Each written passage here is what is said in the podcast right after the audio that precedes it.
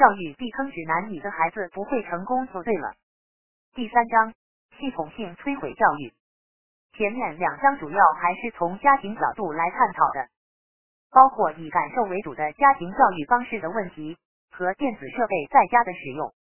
但每个小孩都要经历从幼儿园到成年十多年的学校教育历程，每天甚至一半以上的时间是在学校里。在这一章，你会看到在家庭之外的学校教育相比家庭教育，各种陷阱和风险只多不少。三点一有毒毒物与性化儿童，作为影响西方最大的极权反乌托邦作品之一，《美丽新世界》这本书里面描述了一个性化儿童的世界，所有人从幼年开始就必须接受性乱教育。结合书中描述的整体社会设定来看，这种奇怪的文化目的很简单，就是统治者需要打破家庭结构，将人类的繁衍变为工厂生产和社会教育。所有人都是按照一定的设计和教育程序抚养成预期的社会角色，人的欲望被充分满足，以至于他们不会对存在产生疑问。很显然，这种设计下，统治者达到了对社会全面的控制。我不知道这些精英最终的社会模板有多少是一千九百八十四，多少是美丽新世界。但是，就像我们频道已经多次报道过那样，各种 Woke 文化的毒手。尤其是 LGBT 内容已经悄悄伸向儿童，随手贴一些。你觉得这只是西方世界独有的问题就错了，就连中国也连爆毒教材事件，一些小学教材的插图充满无厘头的性暗示细节，而且不注意看还发现不了。文化完全不同的地方出现同样的事件，只能说这后面有一样的力量在推动。实际上。早在我们现在感觉愤怒之前很久，这种事情就已经存在了。有人发现迪士尼的早期动画里面已经暗藏各种生殖器暗示。随手贴两张。如果说幼教书本覆盖了十岁以下，那么上一章我们讲到的色情文化则覆盖了十岁以上，而亚文化圈继续加强十四岁以上年龄组。所以你会发现在性化未成年人这个事情上，他们是认真的。整个计划是设计为覆盖整个成长阶段，在这样的环境下长大成年的后果需要细说。正常家长如果知道都会极其愤怒。加拿大就刚爆发了百万抗议，但问题是你仔细看这些动作会发现，他们都故意以隐蔽形式出现。不关心的家长们居然啥都不知道，岁月静好，以至于这么多年过去了，到现在才终于暴露出来。这期间。鬼知道有多少孩子已经被毁掉。美国藤校不知不觉已经百分之四十的学生觉得自己是 LGBT 群体就是个证据。温水煮青蛙，现在终于废了。有的家长说：“那我给孩子买书的时候多留心一点不就好了？”大错特错。想想看，这类儿童图书印这么多本，正常家庭都不会买。那么他们最后都去哪里了？对了。都作为捐赠送给学校了，尤其是幼儿园和小学。背后推动议程的人可不在乎销量，他们有的是资金，卖不掉就送了。而学校本来就是他们渗透控制的主要目标，自然是这类图书的主要目的地。他们在书店摆出来，更像是一种社会趋势的宣言而已。所以你是可以不买，但是当你把孩子送到学校的时候呢？幼儿园班级墙角的读物，学校图书馆里的书，你能去审查吗？如果学校老师给学生讲里面的故事呢，你能阻止吗？老师都算好的，换个 drag queen 讲呢。到这里，很多家长一提到这类问题就说 homeschool。我下一章会讲这是逃避的做法，根本不现实。但在这之前，让我们从幼儿园升到小学。看看还有什么陷阱在等着你的小孩。三点二，家长以为的快乐教育和政府设计的快乐教育，曾几何时，不劳无获，no pain no gain 是一个基本常识。但你看现在西方的学校，谁还在提这个？我们中国家长小时候深受残酷教育竞争，千军万马过独木桥的痛苦，所以我们羡慕其他国家孩子的快乐，于是为了下一代移民西方。我们相信西方教育系统，我们以为这里面一定有更先进的教育理念，以至于孩子不需要付出个国内一样的辛苦，快快乐乐长大也能变得同等甚至更优秀。但后来无数家长过来后发现，公立教育系统基本上就是国内的相反极端，小孩基本被放养。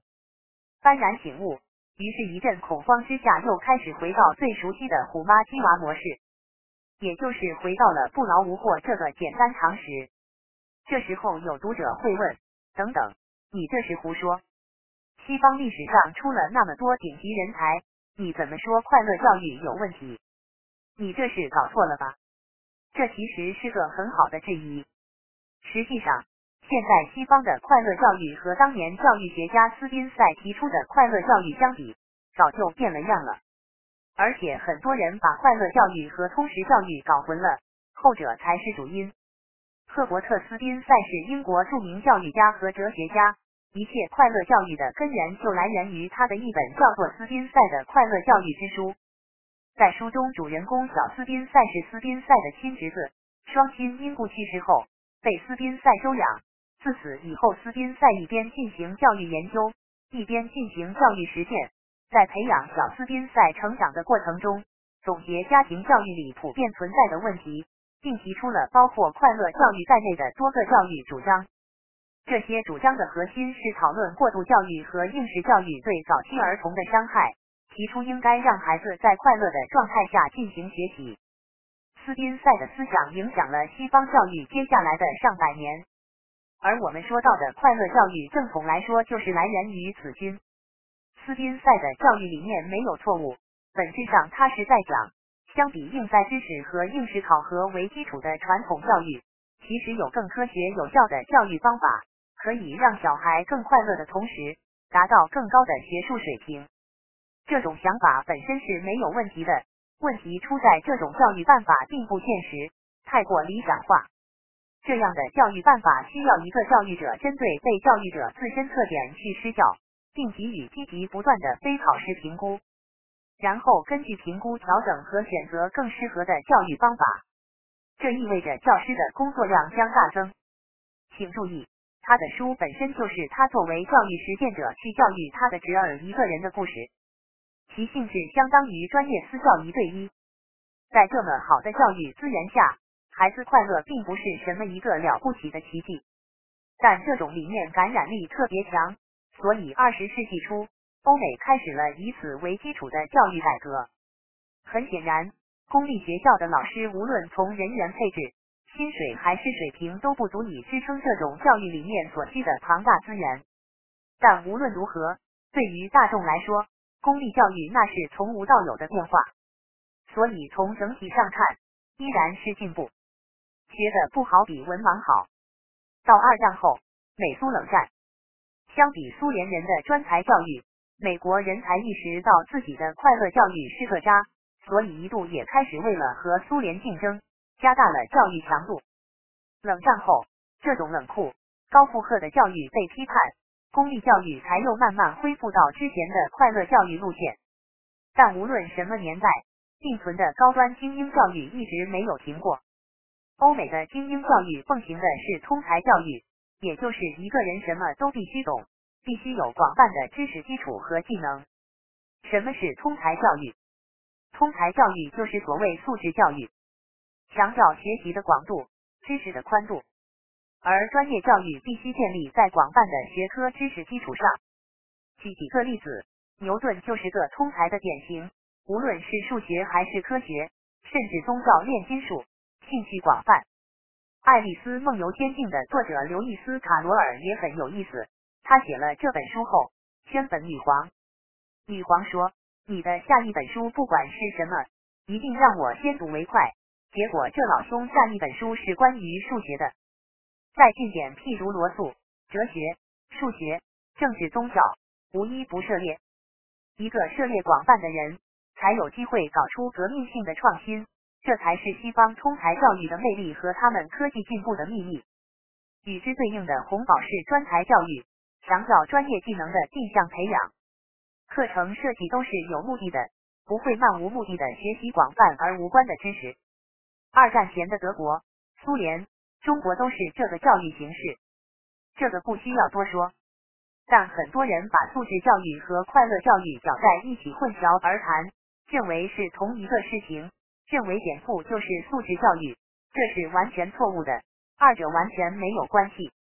通才教育反而需要学生学习更多的东西，学业比专才教育还要繁重，何来快乐之可能？在现今西方，基础公立教育是快乐教育，平行的私立教育和高等教育理应是通才教育。很显然，要执行通才教育，学生不但要非常聪明，更必须有对等的海量时间努力的付出。有经验的父母都知道，私校的学习压力相当大，毫无快乐而言。通才教育和面向大众的快乐教育完全是并行的不兼容系统。而公立学校的孩子看起来似乎既快乐又什么都教，实际上根本就是忽悠，什么都教。什么都教不好。如果家庭条件富裕，进入私校获得丰富的师资资源，那么不管快不快乐，学习质量是可以保证的。普通人的小孩，如果在众人中能脱颖而出，进入高等教育体系，或者在之前通过奖学金等上升渠道进入私立体系，也能得到同样丰富的师资资源。而这种为少数人服务的高端精英教育，而不是底层师资不足的快乐教育。才是促使欧美人才辈出的关键。从这个角度说，鸡娃上名校试图获得精英教育资源的策略其实并不愚蠢。但鸡娃在这个时代会有这个时代的特色陷阱，我们之后会单独讨论。请注意，斯宾塞的教育理念强调的依然是教育成果，目标依然是培养人才，但在实际操作中，因为其实施困难，或者在政府引导设计下。快乐的优先级慢慢却被放在了教育一词之上，他的理念也就慢慢从教育扭曲为以减负为目标。尤其是现在感受之上的社会环境更对此推波助澜。在英联邦国家，斯宾塞的理念走得更远，好高骛远的采用了根据学生能力不同的分组教育形式，但对应这种理想所需的师资力量却严重不足，小学课堂一团乱。老师在好学生、差学生间东奔西跑，又教数学又教体育，最后谁也教不好。但即便如此，为照顾学生感受，对每个小孩的评价都很高。而到了高中后，因为小学基础的薄弱，很多人甚至根本无法走到高中毕业。而快乐教育的理念传到日本，则干脆连“快乐”二字都免了，直接称为宽松教育，一语道出了本质。日本宽松教育造成了严重后果，现在已经开始反省。这个话题就不展开了，有兴趣可自行搜索。所以，快乐教育至始至终是个理想主义的产物，根本没有成功过。你看到的人才，没有一个是从头到尾接受公立快乐教育的结果。而欧美传统的大量资源、时间投入的通才精英教育，才是真正竞争力所在。然而，即便是快乐教育本身，这些年也在进一步在尊重感受名义下被故意恶化。就在写这个文章的时候，正好一条消息传来：巴尔的摩十三个高中没有一个小孩数学考试达到熟练程度，公立教育退化程度之惨烈可见一斑。我们频道之前也有大量类似报道。https 三 w 点 zero cat 点 com 斜杠 market。有的华人鸡娃家长不同意，说我小孩所在的学校就好呢，没听说你说的情况。这是因为华人家长重视教育，所以华人家长们实际上恰好扮演了那个随时监控教育质量，并不断根据结果做出及时的、针对性的教育方案的人。择校本身就是教育调整的动作，择校后一群重视教育的家庭凑在一起形成小环境，免疫了大环境的负面影响而已。除了择校，还有课外补习、家庭期望等等多个措施加起来。正是因为这类选择，退化的快乐教育对华人的小孩的影响才得以避免。所以这个结果不是快乐教育好的证据，反而是老一套勤奋教育有效的证据，并不是因为家长对系统信任，恰恰相反是不信任才带来的改变。如果真的那么相信国家，相信政府。那么家长就应该相信学校，不但不会搞校外补习，连择校的想法都不应该有了。当然，我身边也有相反的例子，那些相信学校教育的家长，因为小学时候教师不断的表扬，让家长认为孩子相当不错，对快乐教育赞赏有加。但越到后来，随着课业难度加大和竞争的公开化，信心越受挫，到高中就完全变得平庸。此时发现优秀的孩子早就自己在校外发力，而自己却小学的基础都没打好。我没有遇到过完全放任于快乐教育的小孩，只满足学校基本要求，不做额外作业，家长不要求不管，最后还学习优异的。小学就两个主要任务：语言学习必须以大量阅读为基础，培养阅读速度、理解力和写作语感基础；而数学则必须通过大量有难度培养逻辑思维和运算基础，为高中的科学课程打好基础。两个方面的大量基础练习都不可能避免，没有什么神奇魔法可以避免，否则到后来基本上就是越来越掉队，越来越追不上的状态。小学时候积攒的虚假自信，会在后来被现实的学业困难摧毁的家都不剩。未完待续。西行小宝 T.Y.C. 时刻新闻编辑播报。